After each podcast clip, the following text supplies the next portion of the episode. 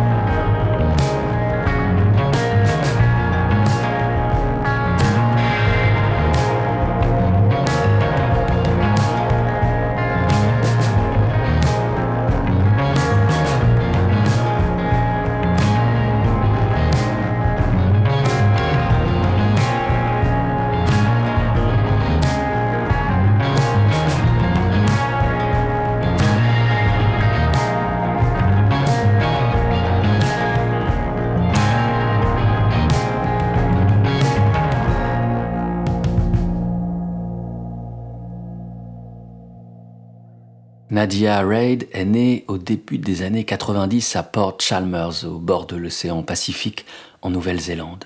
Ce port côtoie la ville de Dundee, qui fut le théâtre, près de 15 ans auparavant, de l'émergence d'une scène musicale qui s'illustrera sous le nom de Dunedin Sound. The Clean, The Bats, The Chills furent parmi ses plus beaux fleurons. Mais ce que crée Nadia Reid est différent ce n'est pas une power pop qu'elle joue, mais une musique atmosphérique, croisement stellaire de country et de folk.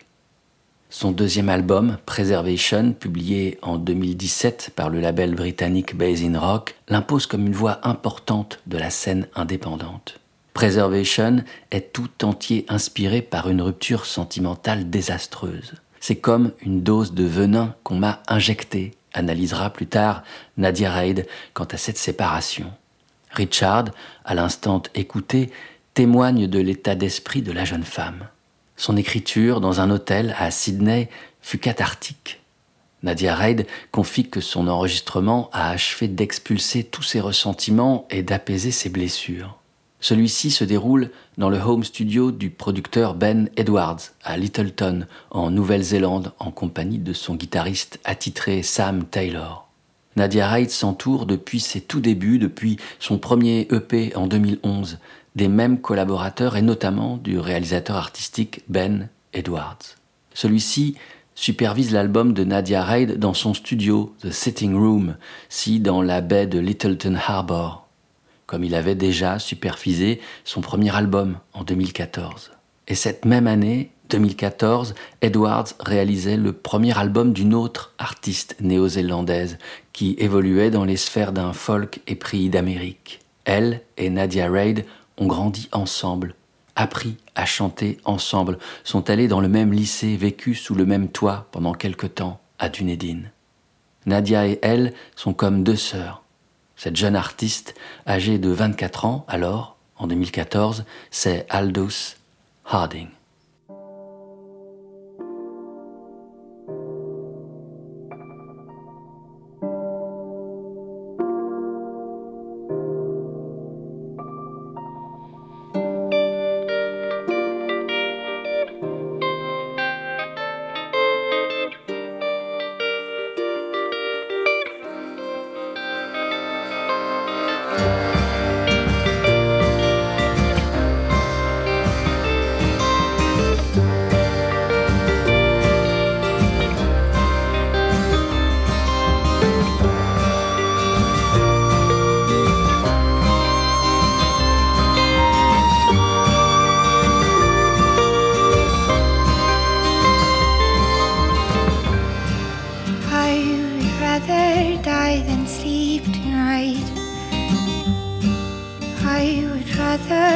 Maiden tree.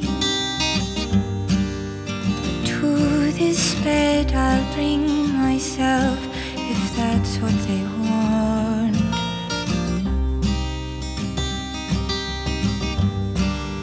Behind this house there lives a boy. I hear him cry at night.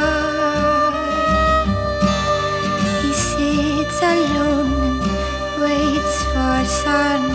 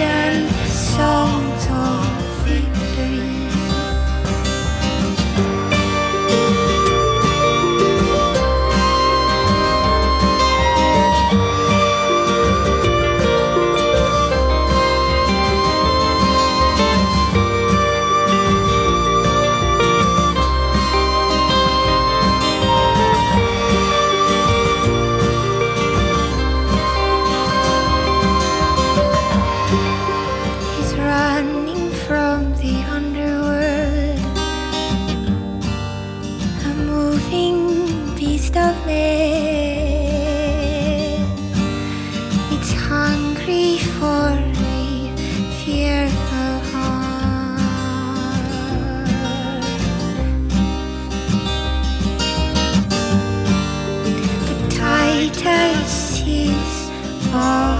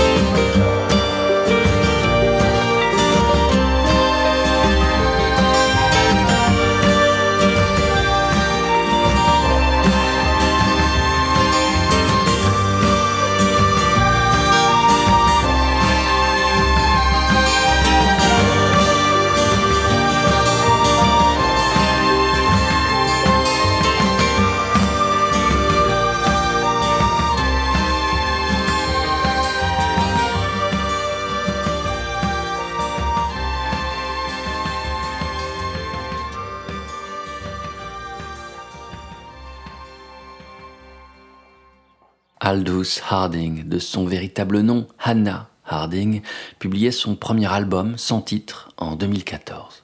L'étrangeté de son univers, la singularité de son chant, de ses chants plus exactement, sa manière de jouer avec le silence et de se jouer de lui, tout était là, déjà en germe.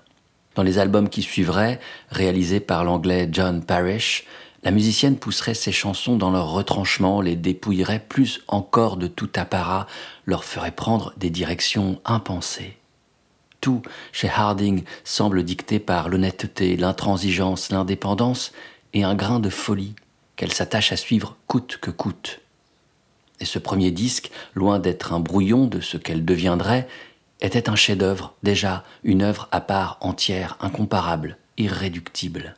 Aldous Harding fut enregistré à Littleton, là où l'artiste est né et a grandi. Au moment où l'enregistrement commence, Aldous gagne encore sa vie en jouant dans la rue. Les sessions sont interrompues par un tremblement de terre. L'enregistrement de chansons déjà intenses qui portent les chagrins et les obsessions de toujours de Aldous Harding s'en trouve obscurci. Mais des ruines autour et des contradictions de son âme naît finalement en novembre 2014 un disque à la fluidité, à l'évidence extraordinaire.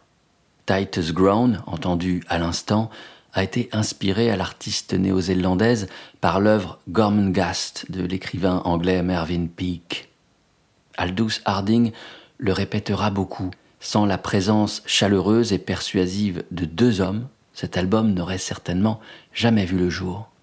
Tous deux ont coproduit et joué sur le disque. Il s'agit de Ben Edwards, patron des studios The Sitting Room, au sein desquels se sont déroulées les sessions, et de Marlon Williams, compagnon d'Aldous Harding à l'époque, guitariste émérite songwriter lui aussi et interprète à la voix exceptionnelle.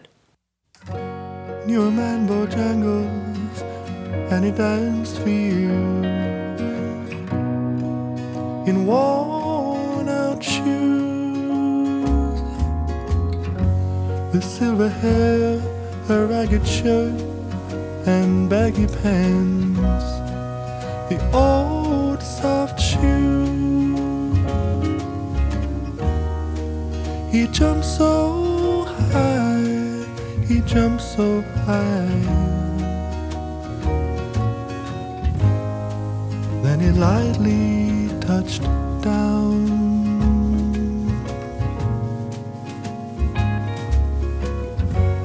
I met him in his cell in New Orleans. I was down. And out. He looked at me to be the eyes of age as he spoke right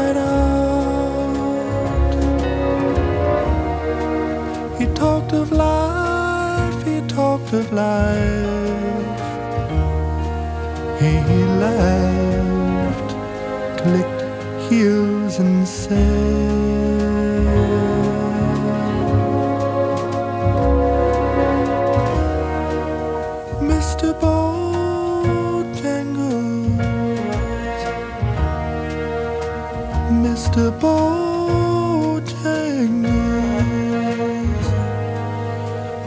Mr. Bojangles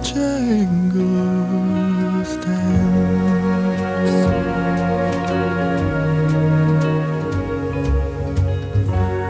He danced for those at minstrel shows and at county fairs throughout the South. He spoke with tears of fifteen years how his dog and he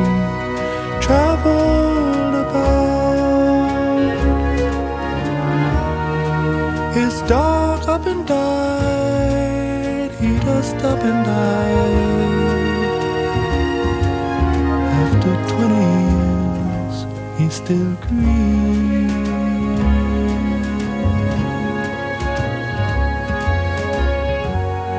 Said I dance now at every chance in honky tonks for drinks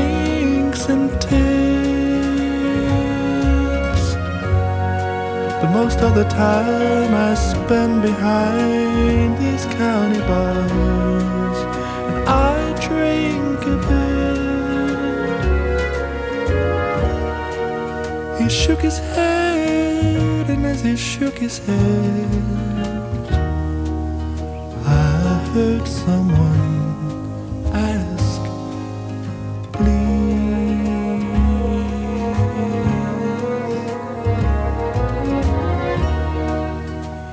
Mr. Bojangles,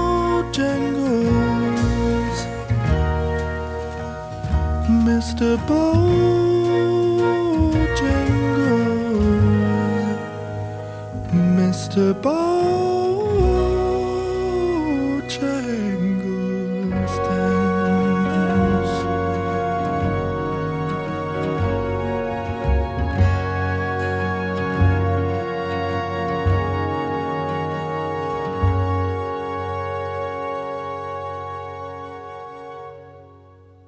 Marlon Williams a grandi dans la ville portuaire de Littleton en Nouvelle-Zélande, tout comme les chanteuses Nadia Reid et Aldous Harding, et descend d'ancêtres maoris. Son père, bibliothécaire et musicien, et sa mère, une artiste plasticienne, étaient croyants.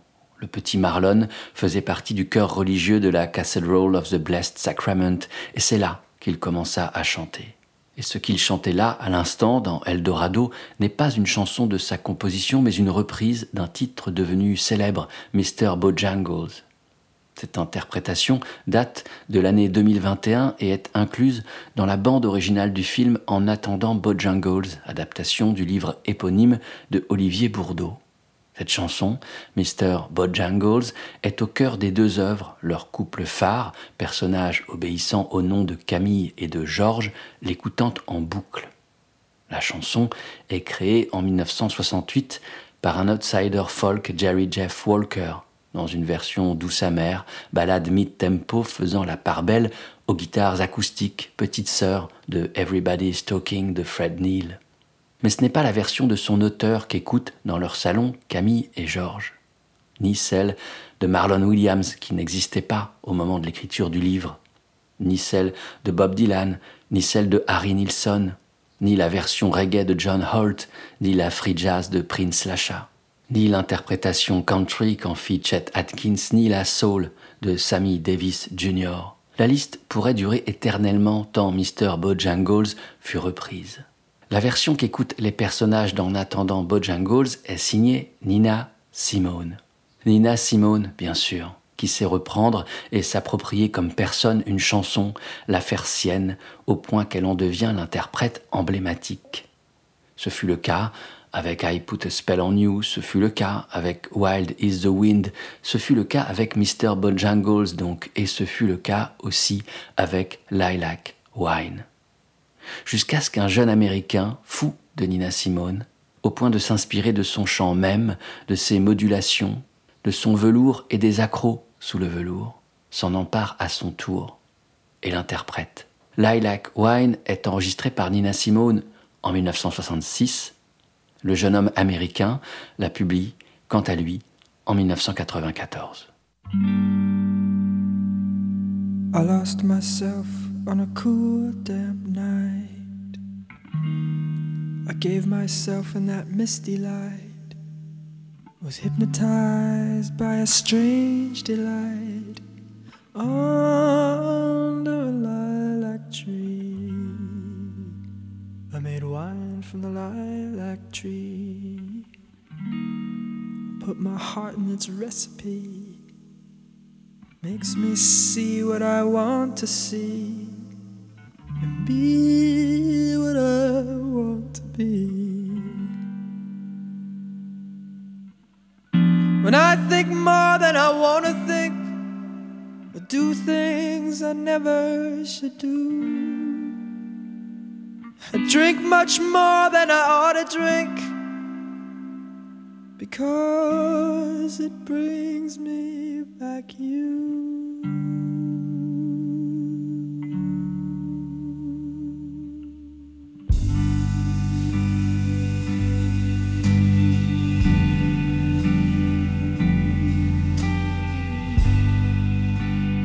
like wine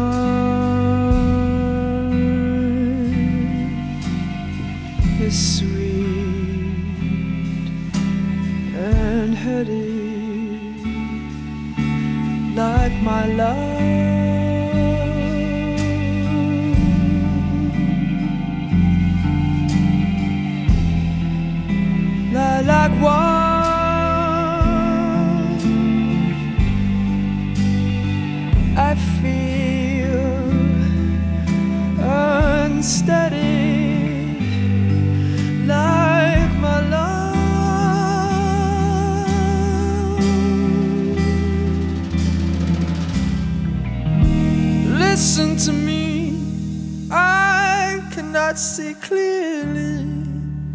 Isn't that she coming to me?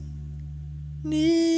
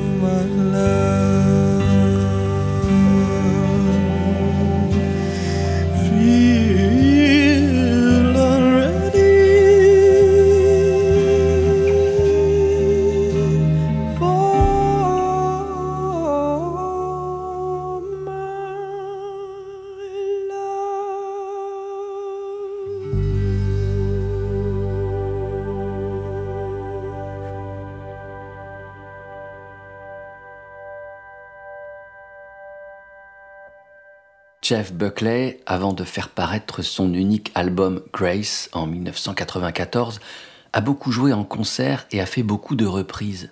Des reprises tous azimuts, Edith Piaf, Nusrat Fateh Ali Khan, Van Morrison, Led Zeppelin. L'album demeure constellé de cet art de la reprise qui éclaire les compositions formidables de Jeff Buckley. Il y a Lilac Wine, donc signé Robert Shelton, Alléluia, signé Leonard Cohen, et Corpus Christi Carol, un chant de Noël signé Benjamin Britten. Sa voix, angélique, élastique, ne semblait connaître aucune limite, pas plus que la curiosité de Jeff Buckley. Les cinq octaves qu'elle parcourait lui ouvraient les portes à tous les genres, tous les possibles. D'aucuns dirent que cette voix, Jeff la tenait de son père, Tim Buckley. Mais ce père, l'enfant ne le connut guère et longtemps il ne l'écouta pas trop douloureux. Tim avait quitté Mary, la mère de Jeff Buckley, quand celle-ci était encore enceinte. Dans l'ouvrage Jeff Buckley, une voix singulière, recueil des carnets et souvenirs de Jeff assemblés par sa mère, Mary Gibbert, on peut lire, reproduites et traduites, les pages écrites par Jeff une nuit d'août 1995. Dans ces pages griffonnées de son écriture régulière et en majuscules, il évoque son père. Mon père était mort. J'ai à peine pu effleurer sa vie, j'aurais presque pu la toucher, vraiment. Mais je l'ai perdue. Je savoure cette petite bouchée aujourd'hui encore. Le goût en a presque disparu.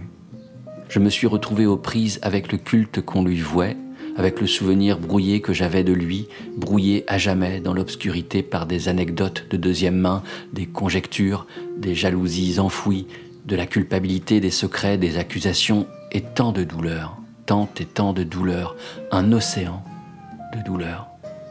Je suis dans un bar en ce moment avec deux shots de tequila dans le ventre. Personne ne me voit essayer de ne pas chialer. J'essaye de faire appel au dur à cuire qui sommeille en moi. Deux autres shots arrivent. Du bout des doigts, je tâte la fossette de mon menton. Plus je vieillis, et plus elle se creuse.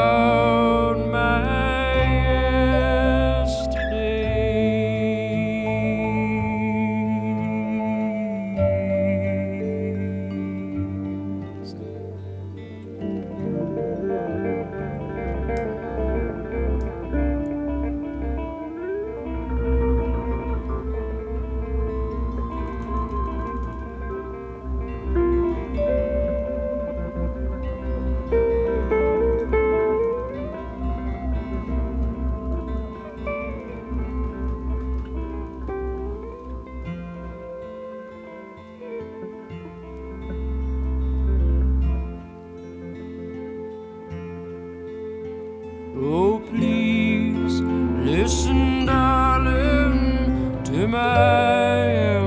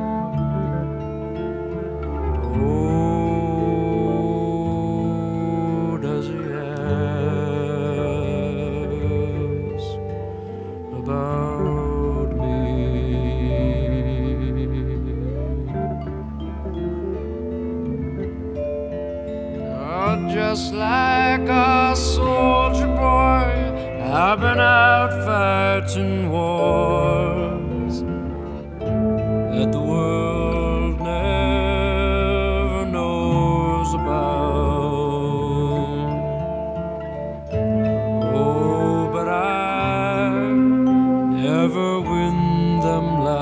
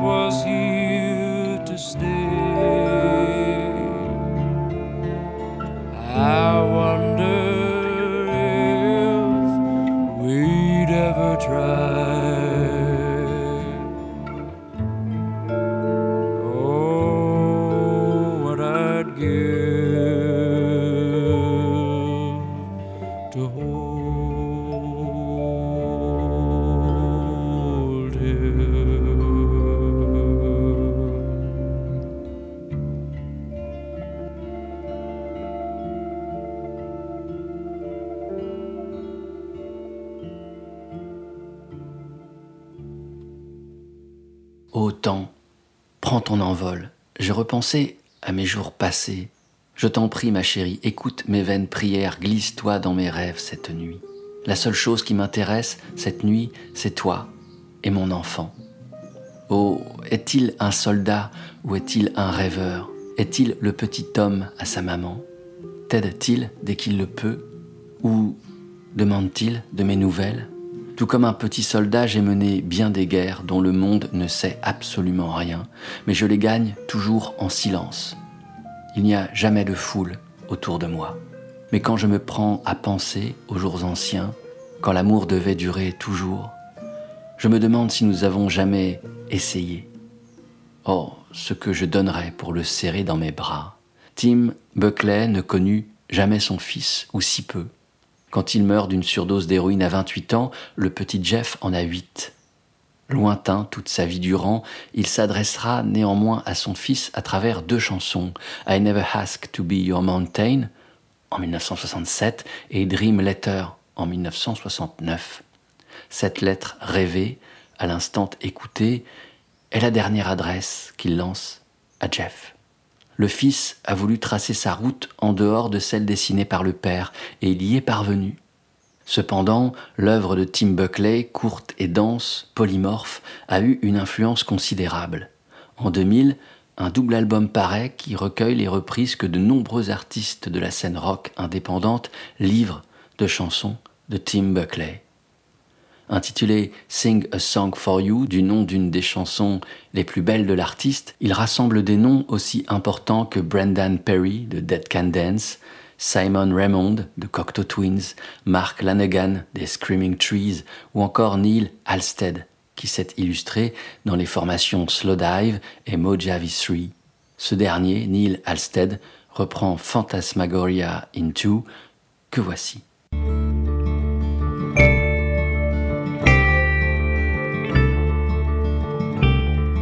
A fiddler played you a song, my love, if I gave you a wheel, would you spin for my heart and loneliness? Would you spin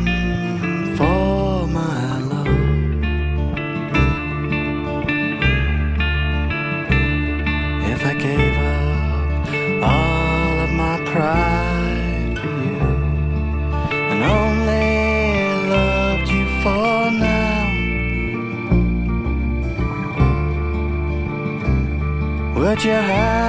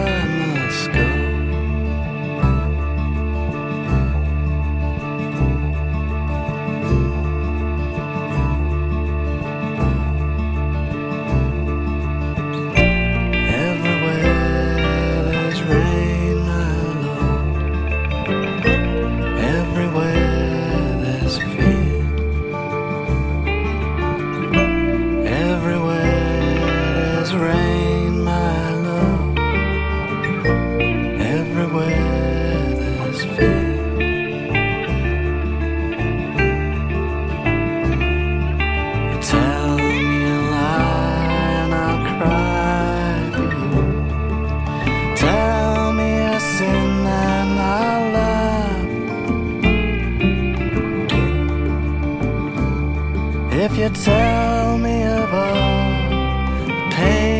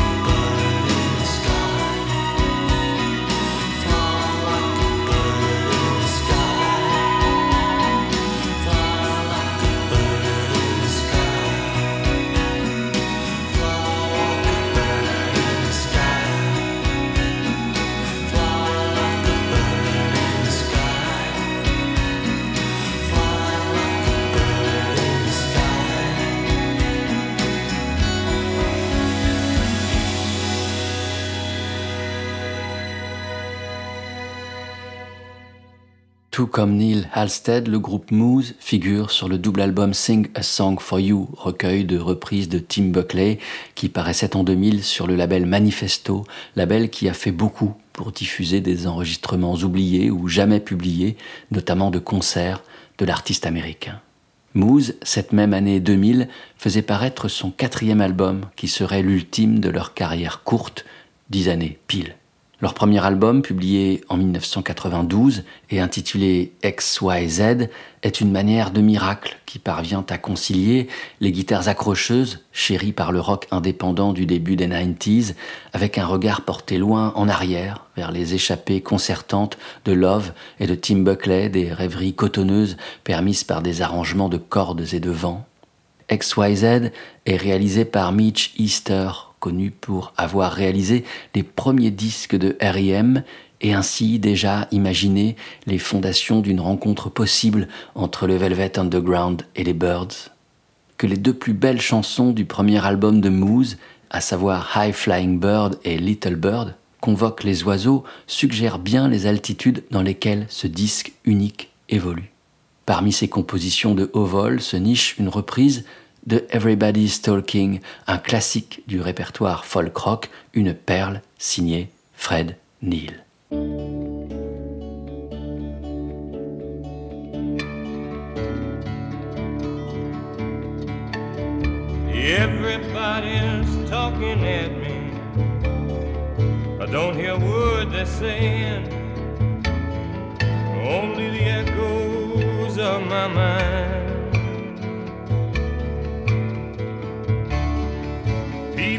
people stopping staring.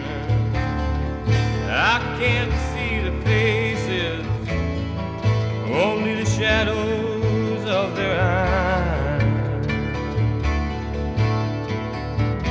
I'm going where the sun keeps shining through the pouring rain. Going where the weather suits my clothes. Banking off of the northeast wind, sailing on a summer breeze, skipping over the ocean like a stone.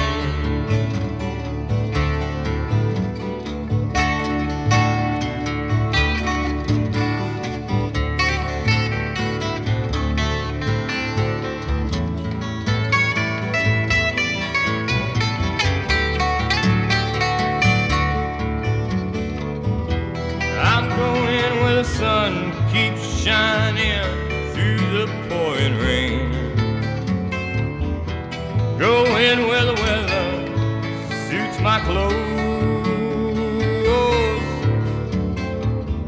Banking off of the northeast wind, sailing on a summer breeze. Skipping over the ocean like a stone. Everybody's talking at me. Can't hear a word they're saying.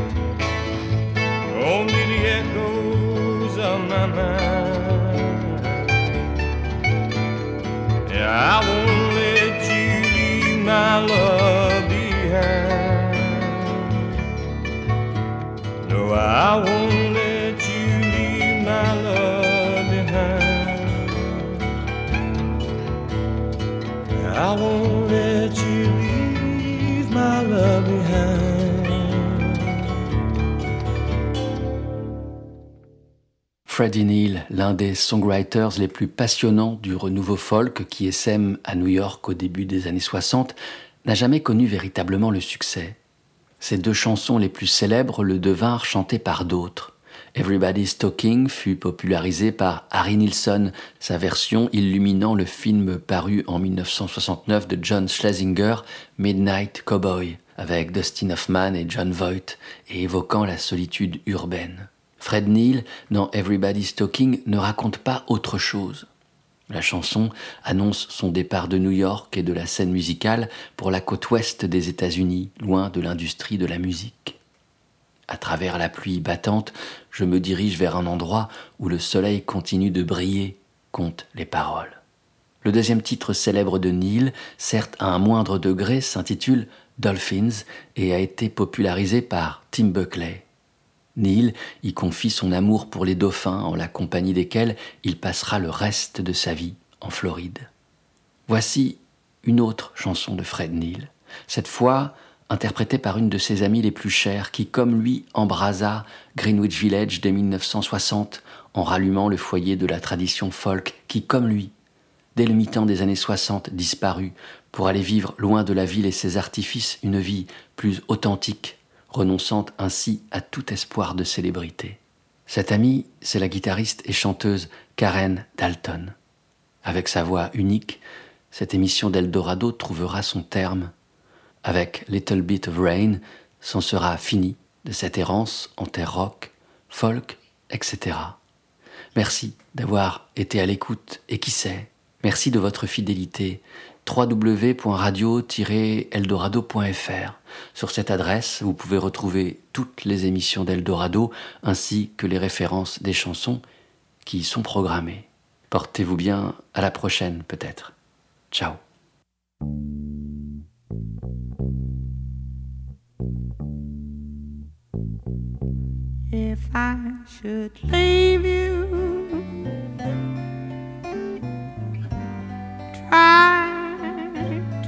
Remember all the good times. Long days filled with sunshine. And just a little